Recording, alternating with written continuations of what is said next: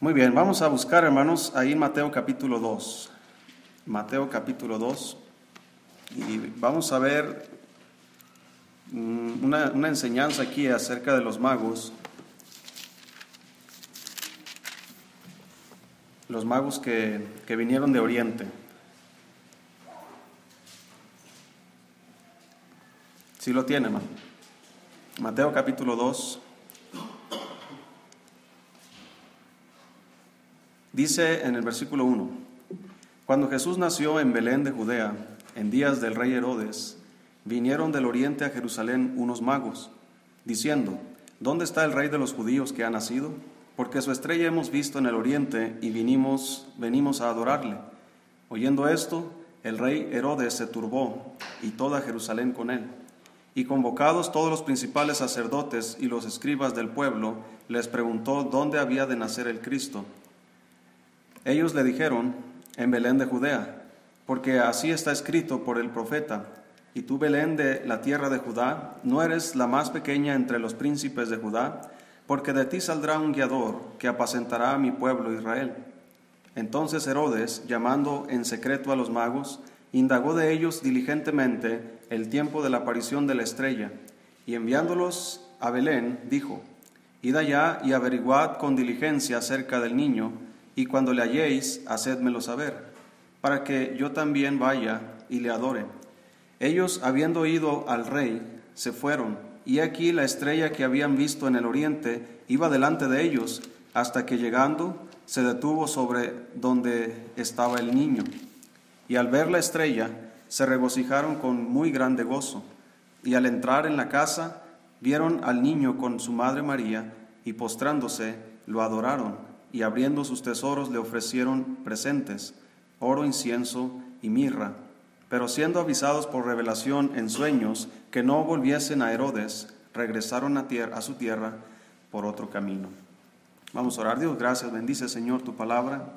Abre nuestro entendimiento, Señor, para comprenderla y ponerla en práctica, Señor. En el nombre de Jesús se lo pedimos. Amén. Muy bien, ya hemos, hermanos, cada desde que yo entré a la iglesia, recuerdo cada año se predica, ¿verdad?, acerca de los magos, de los pastores y, del nacimiento. Y, pero hermanos, es una bendición recordar este evento, que es algo importante para nosotros los cristianos. Se fija, hermano, que en, el tiempo de la Navidad hay un dilema, hay un problema que enfrentamos los cristianos. Hay cristianos que celebran Navidad y hay cristianos que no celebran la Navidad y se genera un conflicto en todo esto. Y los que celebran la Navidad, hay dos tipos, los que lo hacen correctamente y los que lo hacen incorrectamente. Los que lo hacen incorrectamente ponen el énfasis más en lo material, más en, en, lo familiar, más en regalos, en comida y todo eso, que no es nada malo todo eso, pero su énfasis es solamente eso. No es Cristo su énfasis. Pero el cristiano que sí celebra Navidad correctamente eh, pone el énfasis en Cristo, hermanos. Aunque la Biblia no me dice, así como la muerte de Cristo sí me manda la Biblia a celebrarla, por eso tenemos la cena del Señor. Cristo nos, nos dejó esa enseñanza para que recordemos eh, su muerte hasta que Él venga. Y esa es una ceremonia importantísima para nosotros los cristianos. Entonces, su nacimiento, la Biblia no me dice que debo hacerlo o que debo eh, practicarlo o festejarlo. Pero hermanos, una de las doctrinas fundamentales de la escritura es la encarnación de Cristo. Y esa doctrina, hermanos, es una de las doctrinas pilares de la salvación. Porque si Cristo, es más, era, era tan fundamental, hermanos, esa doctrina que Herodes quiso matar a Jesús. Entonces, hermano, cuando llega esta época y empezamos a ver que todo se relaciona con la Navidad y, con el nacimiento de Cristo, los cristianos que tenemos el énfasis en Cristo, hermanos, debemos recordar siempre ese, ese hecho importante. Si Cristo no hubiera nacido, hermanos, no habría salvación para nadie. Entonces, desde ahí, hermanos, nuestra salvación es asegurada. Desde la promesa eh, la primera promesa, hermanos, que Dios le dio al hombre, eh, o en este caso a Adán, es que la simiente de la mujer iba a ser quien iba a redimir al hombre. Desde Génesis, hermanos, se profetizó esto. Entonces, durante toda la escritura, hermanos, toda la historia, la Biblia está hablando de eventos, de cosas, de profecías acerca de Cristo, acerca del nacimiento de Cristo, acerca de la Virgen, que en el Antiguo Testamento simplemente habla de una Virgen, pero en el Nuevo Testamento ya sabemos quién es esa Virgen, ¿verdad? Es la Virgen María, que después, obviamente, eh, e-, ella siguió con su matrimonio normal con José y tuvo otros hijos, por lo cual la doctrina que utilizan los católicos de la, ¿cómo se dice? La Inmaculada Virgen, ¿verdad? Que eso es, totalmente equivocado, porque María simplemente fue una, buena cristiana, una, y Dios la utilizó de una manera muy especial. Pero todo el Antiguo Testamento, hermano, está lleno de profecías que hablan acerca del nacimiento. Y una de ellas es acerca de la estrella. Dice, eh, dice ahí versículo 1, Mateo 2, 1. Dice, cuando Jesús nació en Belén de Judea, en días del rey Herodes, vinieron del oriente a Jerusalén unos magos, diciendo, ¿dónde está el rey de los judíos que ha nacido? Porque su estrella hemos visto en dónde? En el oriente. Y venimos a adorarle. ¿Dónde apareció esa estrella, hermanos? en el oriente. Desde allá, allá en su tierra. Y hermanos, estos magos no crean que estaban sentados allá afuera de su casa, ¿verdad? Viendo las estrellas y de repente brilló una estrella y dijeron, ah, mira, ¿qué? vamos a, seguirla. No, ellos estaban investigando, hermanos, en las escrituras acerca de esa estrella de Oriente. De ahí empezó, hermanos. Esa estrella dice que en versículo Versículo 9. Dice, ellos, después de que salieron de, con Herodes, dice, ellos habiendo oído al rey, se fueron, y aquí la estrella que habían visto en el oriente, iba dónde? Delante de ellos. Hasta que llegando, se detuvo sobre donde estaba el niño. Mire, una, una, cosa importante, podemos, hermanos, comparar esta estrella con la columna de fuego y la columna de nube que guiaba a Israel en el desierto. Y dice la Biblia que iba delante de ellos la nube. Así que la nube iba, hermanos, eh, allá en, en el desierto, iba guiando a su pueblo, se detenía la nube y ellos tenían que eh, eh, quedarse en ese lugar, tenían que edificar ahí el tabernáculo y, asentarse el tiempo que el Señor dijera hasta que la nube comenzaba a moverse a la dirección que Dios los estaba guiando. Entonces, querido hermano, esa nube o ese fuego, cuando salieron de Egipto la primera vez, recuerda que ellos habían hecho la Pascua, habían muerto muchos eh, primogénitos y salieron tan rápido, hermanos, que eh, agarraron lo que pudieron, se, se fueron, y en el camino la nube iba guiándoles hasta que llegaron al mar rojo. Hermanos, Dios les llevó ahí para mostrarles su poder. Entonces, esa nube y esa eh, nube de fuego y, o columna de fuego y esa nube de, o, o, la nube, hermanos, que iba en el día y el fuego en la noche, es semejante a esta estrella que iba guiando a los magos. Obviamente, no sé, hermanos, si de día esta estrella estaba brillando. La lógica y la ciencia nos dice que no es así, ¿verdad? Porque cuando, ¿quién ha visto una, una estrella brillar en el día? Más que el sol, ¿verdad? Pero si acaso cuando está atardeciendo, ¿verdad? Que aparecen unas, unas estrellas ahí, ¿verdad? Hay luz y hay estrellas.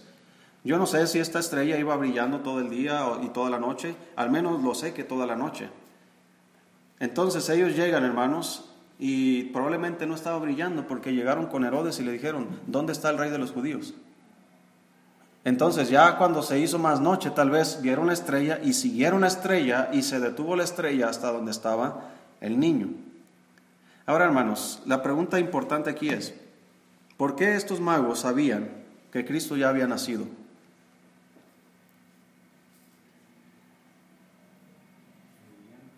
Ellos no dicen, eh, venimos a ver si ya nació. No, ¿dónde está el rey de los judíos que ha nacido? Ellos están seguros que Cristo ya nació. ¿Dónde está? ¿Por qué lo saben? Porque ellos, hermanos, tienen, ellos no son judíos, ellos no son parte del pueblo de, Israel. Ellos, hermanos, no tienen la ley, o al menos para ellos no era la ley. Pero ellos, hermanos, eran magos, eran sabios. ¿Y qué tipo de sabios eran ellos? ¿O, o qué tipo de influencia tuvieron estos hombres en el pasado? Mire, hermanos, vamos a buscar Números capítulo 23. No vaya a perder Mateo. Pero busque eh, Números 23.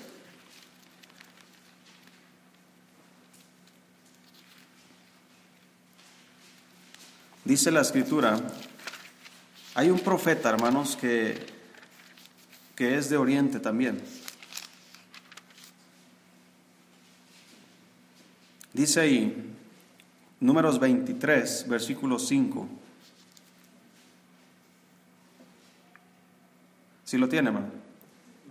Dice, y Jehová puso palabra en la boca de Balaam y le dijo, 23.5, le dijo, vuelve a Balac y dile así. Y volvió a él, y aquí estaba él junto a su holocausto, él y todos los príncipes de Moab. Y él tomó su parábola y dijo, de Aram me trajo Balac, rey de Moab, de los montes del oriente.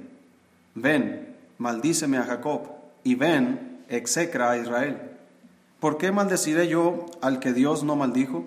¿Y por qué he de execrar al que Jehová no ha execrado? Porque de la cumbre de las peñas lo veré, y desde los collados lo miraré.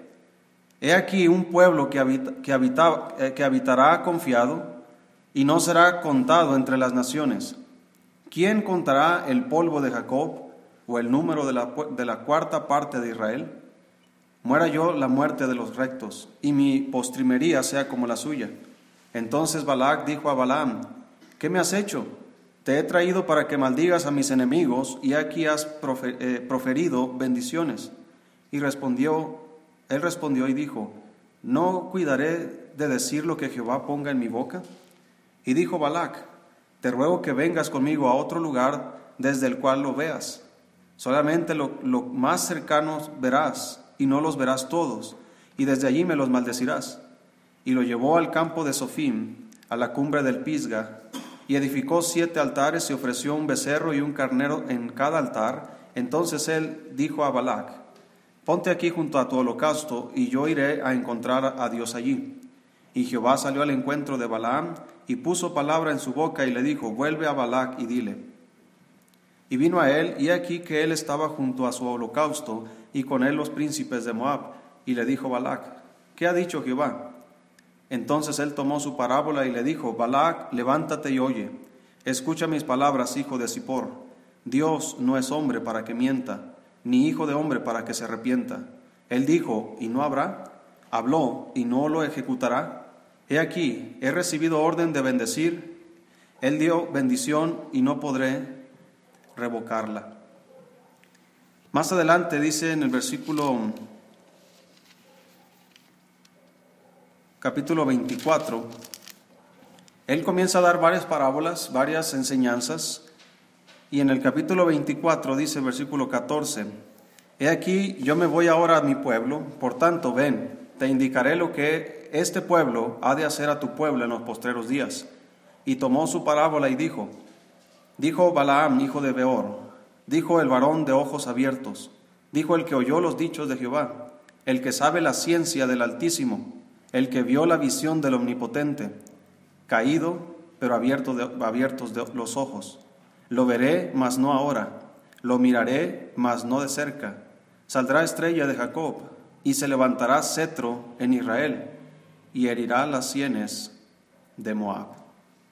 Aquí, hermanos, es donde se menciona esta estrella.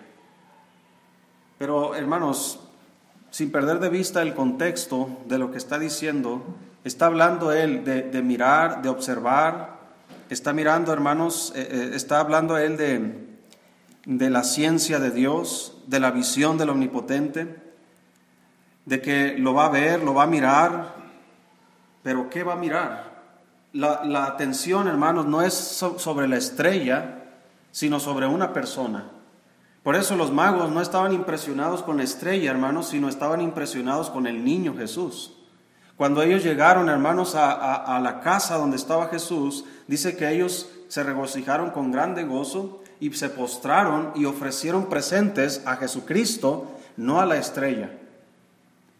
Hermanos, ¿qué hubiera hecho Israel en tiempos pasados? Todo lo idolatran. Cualquier cosa. Moisés está en el monte allá arriba hablando con Dios y el pueblo está danzando enfrente de un becerro de oro. ¿Qué hubiera hecho Israel, hermanos, si hubiera estado en un corazón de idolatría como en los tiempos pasados? Muy probablemente hubiera hecho idolatría de esa estrella. Hermano, ¿no es lo que adoran hoy día las personas aquí? Adoran piedras, adoran animales, adoran estrellas. ¿No se, no se acuerda que allá en, en Hechos, cuando Pablo y, Bernabé querían hacer sacrificios a ellos y uno de ellos decían que era Júpiter, era una estrella. Ellos adoraban estrellas. Pero estos magos, hermanos, no estaban impresionados con la estrella, sino de quién se trataba o por quién era esta estrella. Ellos tal vez miraron estas profecías de Balaam y tal vez ellos estaban sacando conclusiones, estaban investigando, hermanos, eran de la misma tierra eran de Oriente. No sé exactamente cuál rancho, ¿verdad? No conozco las tierras de ellos, pero eran de Oriente. Y Oriente, hermanos, es conocido por tener gente muy preparada. Mire, vamos ahí a Daniel, capítulo 2. Daniel capítulo 2. La palabra mago, hermanos, no es lo que conocemos como magia, ¿verdad? los que sacan conejos de, los sombreros. Eso, mago significa sabio, eh, alguien que investiga eh, el cielo. Tampoco es un astrólogo, porque hay dos, definiciones, astrónomo y astrólogo. El astrólogo, hermanos, eh, está hablando de, de sacar conclusiones de como ¿cómo se dice esta palabra? Ve, algo y, ya quieren interpretarlo, ¿verdad? Eh, como, los, como este Walter Mercado. Él es un astrólogo. Él es el que lee las cartas. Él es el que lee los astros. El que dice, ¿verdad? Que ahora que hay eh, la estrella se va a conjuntar con esto y con aquello y, va a pasar aquello, va a pasar esto. Hermanos, es, esa es una, una ciencia más ligada al satanismo, pero la astronomía es una ciencia como la que conocemos, ¿verdad? El, cómo giran los planetas y, cómo se comportan los astros. Es simplemente estudiar las estrellas. Eso es lo que eran estos hombres. Ellos no eran los que leían cartas, ellos no eran los que leían el tarot o los signos del zodiaco. Ellos eran hombres que estudiaban los planetas. Ahora, dice aquí en Daniel capítulo 2, versículo 1. En el segundo año del reinado de Nabucodonosor, tuvo Nabucodonosor sueños, y se perturbó su espíritu y se le fue el sueño. Hizo llamar el rey a quienes? A magos, astrólogos, ¿ve cómo hace diferencia? Encantadores y caldeos, para que le explicasen sus sueños. Vinieron pues y se presentaron delante del rey. Y el rey les dijo, he tenido un sueño y mi espíritu se ha turbado por saber el sueño. Entonces hablaron los caldeos al rey en lengua aramea, Rey, para siempre vive, di el sueño a tus siervos y te mostraremos la interpretación. Respondió el rey y dijo a los caldeos, el asunto lo olvidé. Si no me mostráis el sueño y su interpretación, seréis hechos pedazos, y vuestras casas serán convertidas en muladares. Y si me mostráis el sueño y su interpretación, recibiréis de mí, ¿qué? ¿Si está leyendo? dones y favores y gran honra. Decidme pues el sueño y su interpretación. Respondieron por segunda vez y dijeron, diga el rey el sueño a sus siervos y le mostraremos la interpretación. Y el rey respondió y dijo, yo conozco ciertamente que vosotros ponéis dilaciones, porque veis que el asunto se me ha ido. Si no me mostráis el sueño, una sola sentencia hay para vosotros. Ciertamente eh, preparáis respuesta mentirosa y perversa que decís decir delante de mí, entre tanto que pasa el tiempo. Decidme pues el sueño, para que yo sepa que me podéis dar su interpretación. Los caldeos respondieron delante del rey y dijeron, no hay hombre sobre la tierra que pueda declarar el asunto del rey. Además de esto, ningún rey, príncipe ni señor preguntó cosa semejante a ningún mago, ni astrólogo, ni caldeo, porque el asunto que el rey demanda es difícil y no hay quien lo pueda declarar al rey, salvo los dioses cuya morada no es con la carne. Dice más abajo, versículo 15, habló y dijo a Airo, capitán del rey, ¿cuál es la causa de que este edicto se publique de parte del rey tan apresuradamente? Entonces Airoc hizo saber a Daniel lo que, lo que había. Y Daniel entró y pidió al rey que le diese tiempo y que él mostraría la interpretación al rey. Muy bien, vamos a dejar ahí la lectura. Se dice, hermanos, que Daniel, en el capítulo 1, versículo 20, hablando acerca de, Daniel, dice, en todo asunto de sabiduría e inteligencia que el rey le consultó, les consultó a estos cuatro, los halló diez veces mejores que todos los magos y astrólogos que había en todo su reino. Y continuó Daniel hasta el año primero del rey Ciro. Hermanos, esta sabiduría que tenía Daniel y sus amigos, sus compañeros, era una sabiduría que proviene de lo alto, porque la sabiduría de Dios proviene de arriba. Y esa sabiduría, hermanos, nos hace entender cosas que humanamente no podemos entender. Entonces, estos astrólogos, eh, perdón, estos magos que estaban observando la estrella desde el oriente cuando empezó a salir, ellos hermanos ya tenían un estudio previo. Tal vez ellos ya estaban esperando que saliera esa estrella. Ellos no estaban hermanos ahí, ¿verdad?, cazando ahí en el monte y de repente se toparon con una estrella. Ellos estaban esperándola con mucha ansiedad. Cuando esa estrella aparece, hermanos, ellos van y llegan hasta con Herodes preguntando dónde está. Ahora, a mí me llega esta pregunta. Ellos no tenían toda la información. Porque si ellos sabían de la estrella, es porque ya habían leído esos escritos en números, ya habían leído acerca de Balaam. Si ellos sabían de la estrella y, de cómo procedía todo esto, probablemente habían leído lo que está escrito en el libro de Daniel. Daniel habla mucho acerca de Cristo, acerca de, los tiempos y todo esto. Entonces ellos sabían todo eso, pero ellos no sabían dónde. Se les había olvidado estudiar un libro en específico, donde la Biblia nos dice dónde iban a ser el rey de los judíos. Vamos ahí a Miqueas capítulo 5.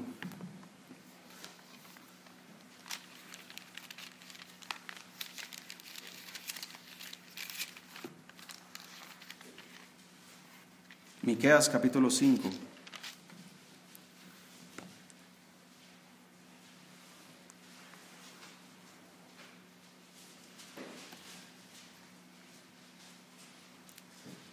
Eso dice la Escritura, hermanos, toda la Escritura es inspirada por Dios y útil para enseñar, para redarguir, para corregir, para instruir en justicia. Toda la Escritura. Yo no sé, hermanos, si estos magos no tenían el libro de Miqueas. Al menos sé que sí sabían acerca de números y de todas las profecías que están escritas ahí. Y tal vez sabían de lo de Daniel, eh, todo lo que está escrito ahí. Pero ellos no sabían dónde, hermanos, iban a ser el rey de los judíos. Ellos no tenían esta información. Pero curiosamente, hermanos, en el libro de Miqueas habla acerca del lugar donde iban a ser el Señor, pero también, hermanos, está hablando de, los magos. Dice aquí en Miqueas 5, versículo 1, dice, rodéate ahora de muros, hija de guerreros, nos han sitiado, con vara herirán en la mejilla al juez de Israel. Pero tú, Belén Efrata, pequeña para estar entre las familias de Judá, de ti me saldrá el que será Señor en Israel, y sus salidas son desde el principio, desde los días de la eternidad. Pero los dejará hasta el tiempo que dé a luz la que ha de dar a luz, y el resto de sus hermanos se volverá con los hijos de Israel. Y él estará y apacentará con poder de Jehová, con grandeza del nombre de Jehová su Dios, y morarán seguros porque ahora será engrandecido hasta los fines de la tierra. Y este será nuestra paz. Cuando el asirio viniere a nuestra tierra, y cuando hallare nuestros, nuestros palacios, entonces levantaremos contra él siete pastores y ocho hombres principales. Ok, aquí hermanos hay dos cosas que quiero señalar, muy importantes. Aquí la Biblia eh, menciona, eh, como en Mateo menciona los magos y Lucas menciona los pastores, son dos grupos de personas que están ligados al nacimiento de Cristo. Y estos pastores, se dice la Biblia aquí, que son siete pastores y también dice que son ocho hombres principales. Ahora, aquí no dice ocho magos, pero dice ocho hombres principales. Y los magos generalmente son hombres principales, son hombres que tienen autoridad. Ellos venían de Oriente. Oriente está lleno, hermanos, de hombres sabios, de hombres que tienen autoridad en muchas, eh, como Daniel, por ejemplo. Daniel era un mago también, era un sabio que tenía autoridad en el reino. Fue puesto por, eh, el rey eh, como un gobernante. Entonces, ellos son ocho hombres, no son tres hombres. ¿Sí? Son ocho. No es como dicen, ¿verdad? Que es Melchor. ¿Y cuál es el otro? Melchor. En Alemania también los conocen así. Melchor, Gaspar y Baltasar. Son nombres mexicanos, esos, ¿verdad? Esos no son nombres del oriente. son ocho hermanos. Ahora, esa es una cosa que quería señalar aquí. En el libro de Miqueas habla de ocho hombres principales, habla de siete pastores, que son los pastores que, velaban en las vigilias de la noche sobre sus rebaños, como dice en el libro de Lucas. Y, y son ocho hombres principales que llegaron al palacio de Herodes. Hermanos, cuando, llegó, cuando llegaron estos hombres a preguntar a Herodes, ¿dónde está el rey de los judíos que ha nacido? Dice que Herodes se turbó y toda Jerusalén con él. Y, mandó llamar a los escribas para que le dijeran dónde había de nacer el Cristo. Los escribas sacaron la Biblia, fueron, buscaron ahí en Miqueas y dijeron, el, ahí dice en el profeta Miqueas que iba a nacer en Belén de Judea. Pero hermanos, si ellos hubieran leído un poquito más, de donde menciona el nacimiento, donde menciona la que va a dar a luz, si ellos siguen leyendo, hermanos, ellos iban a leer ahí en el versículo 5 ocho hombres principales. Y, hermanos, ibas a tener delante de ti ocho hombres principales preguntándote dónde está el rey de los judíos. Y tú con tu Biblia mirando ocho hombres principales y contando ocho hombres principales delante de ti, hermanos, tendrías al menos más señales acerca del nacimiento de Cristo de lo que los judíos esperaban. Ahora, la otra cosa que quiero mencionar aquí para terminar es que en la Biblia, hermanos, los números tienen un factor muy importante. Y aquí comienza primero con siete y después con ocho. El número siete representa algo perfecto o es el número de Dios. Y el número ocho significa principios nuevos. Como cuando allá en el arca de Noé el mundo volvió a comenzar con ocho personas todo comenzó de nuevo. Entonces aquí está hablando, hermanos, de no solamente de la salvación, porque el número 7 habla de Dios, y el único perfecto, hermanos, es Dios, que es Cristo. Él es el único hombre perfecto. No, no ha, ha existido, hermanos, desde ese día hasta hoy, y nunca, desde Adán ni hasta el último hombre en nacer, nunca ha existido un hombre perfecto más que Jesucristo. Él, hermanos, él el único, es el único hombre perfecto, porque Él nació, hermanos, de una mujer, Él es de carne y hueso, esa es su encarnación y es una doctrina fundamental. Él es un hombre, hermanos, como tú y como yo. La única cosa que, que nos diferencia, humanamente hablando, es que Él es sin pecado. Él nunca cometió un pecado. Obviamente nos, nos diferenciamos de Él en muchas cosas más, porque Él es Dios. Él es poderoso, Él es eterno y Él es todos los atributos que la Biblia habla acerca de Dios. Pero Él es perfecto. Así que hermanos, para que tú y yo pudiéramos ser salvos, necesitábamos un sacrificio perfecto. Y ese es Cristo Jesús. Ninguno de nosotros podría, hermanos, dar, dar su vida para salvar a otro hombre. Pero Cristo sí lo pudo hacer. ¿Por qué? Porque su sangre era perfecta, era pura, era sin mancha. Era un hombre perfecto. Y con esto, hermano, él puede traer un nuevo nacimiento, que es el número 8. Principios nuevos. De modo que si alguno está en Cristo, dice la Biblia, nueva criatura es. No eres nueva criatura físicamente, porque sigue siendo el mismo. La misma estatura, el mismo color de piel, la misma forma de hablar, la misma forma de caminar. Lo que eres diferente, hermano, es en tu interior. El, el que está en Cristo dice, nueva criatura es. No dice, nueva criatura será. Nueva criatura es. Esa palabra es, ¿sí? Del verbo ser. Está compuesta de una, de una manera, como les dije el domingo pasado o antepasado, no recuerdo, acerca de, de cuando la Biblia habla eh, en, en, el idioma que fue escrito el Nuevo Testamento, cuando habla de un, un verbo que es lineal, está hablando de que nada lo puede interrumpir. No hay nada que pueda, que pueda terminar, hermanos, lo que está sucediendo. Por eso cuando dice la Biblia que Jehová es mi pastor, o, cuando dice la Biblia que, Jesús dijo él, yo soy la puerta, yo soy el buen pastor, yo soy la luz, ese, ese verbo soy es eterno, siempre es la luz, siempre es el pan de vida, siempre es la puerta, siempre es el buen pastor. Entonces, cuando dice, de modo que si alguno está en Cristo, nueva criatura es, está diciendo, siempre lo vas a hacer. Siempre lo vas a hacer. Nunca, no hay nada que pueda, que pueda terminar la condición que ahora tienes en Cristo. Porque ¿qué nos podrá separar del amor de Cristo? ¿Tribulación o angustia o, persecución o espada o hambre? Ni la muerte ni la vida, ni ángeles ni principados nos podrán separar del amor de Dios que es en Cristo Jesús. Por eso, de modo que si alguno está en Cristo, nueva criatura es. Eres nueva criatura.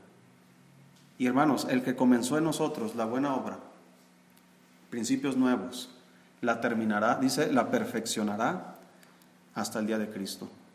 Qué bendición es, hermano, que con el nacimiento de Cristo nosotros tuvimos la oportunidad de ser salvos. Pero con la muerte de Cristo y con la resurrección de Cristo se hizo una realidad. ¿Por qué se hizo una realidad? Porque el diablo intentó en varias ocasiones que Cristo no llegara a ese punto. Eh, el diablo no pudo impedir que Cristo naciera, pero el diablo quería impedir que Cristo fuera a la cruz. Lo intentó cuando él era un niño, por eso José y María y el niño tuvieron que irse a Egipto. Y lo intentó también, hermanos, eh, en la tentación. ¿Sí recuerda cuando le dijo que se subiera al pináculo del templo y que se, lanzara, que, que, escrito está, sus ángeles mandará para que no tropiece tu pie en tierra? Yo creo que el plan de Satanás más que nada era que se aventara y que se matara. No era tanto para ver si era Dios, porque él sabe que era Dios. Y en otras ocasiones. Por eso, querido hermano, voy a concluir con esto. Lo importante aquí de los magos es entender la diligencia e investigación de la escritura. No entendemos todas las cosas, como a ellos se les escapó el lugar donde iban a ser. A nosotros se nos puede escapar muchos detalles en la Biblia, pero lo que Dios, hermanos, bendice es la diligencia en estudiar las escrituras. Hermanos, ellos siendo magos de Oriente, siendo hombres de allá, de tierras lejanas, que para ellos no era la promesa, ni para ellos era eh, toda la ley que había. Ellos simplemente tomaron esas profecías, las hicieron parte de sí, las estudiaron, las memorizaron, hermanos, las investigaron detalladamente. Investigaron, como dice la Biblia, que debemos presentarnos delante de Dios aprobados. Pues ellos se presentaron delante de Dios aprobados, como obreros que no tienen de qué avergonzarse. Pero ¿sabes qué, hermano? Entre más lees la Biblia, más conoces a Jesús. Y entre más conoces a Jesús, tu calidad de adoración a Él va a ser mejor. Ellos no fueron nada más a ver al niño. Ellos llegando se postraron delante del niño y abriendo sus tesoros. hermanos, ahí es donde te, te puedes dar cuenta qué tan lejos estamos de una verdadera adoración cuando nos cuesta ofrecer a Dios algo, por más pequeño que sea. No es el tema aquí, pero Debemos considerar, hermanos, conocer más a Jesús, conocer más la Escritura, para que nuestra calidad de adoración a Dios sea mejor cada día. Porque el, Padre busca tales adoradores que le adoren. porque los verdaderos adoradores adoran en espíritu y en verdad. Y, no existe otra verdad más que la palabra de Dios. Entonces tu adoración, si va a ser verdadera, va a proceder de la misma Biblia, de tu diligente investigación, de escudriñar las escrituras, de leerla, de memorizarla. Y termino con este versículo. Nunca se apartará de tu boca este libro de la ley, sino que de día y de noche meditarás en él, para que hagas y guardes conforme a todo lo que en él está escrito, entonces harás prosperar tu camino y todo te saldrá bien. Los judíos, a Herodes, a los escribas, no estaban muy diligentes esos días, cuando Cristo nació. Si los magos no van y les dicen, oye, ¿dónde está el rey de los judíos? Ellos ni se enteran. Que no nos pase lo mismo, hermanos, que nosotros estemos conectados siempre con la Escritura, haciendo la voluntad de Dios.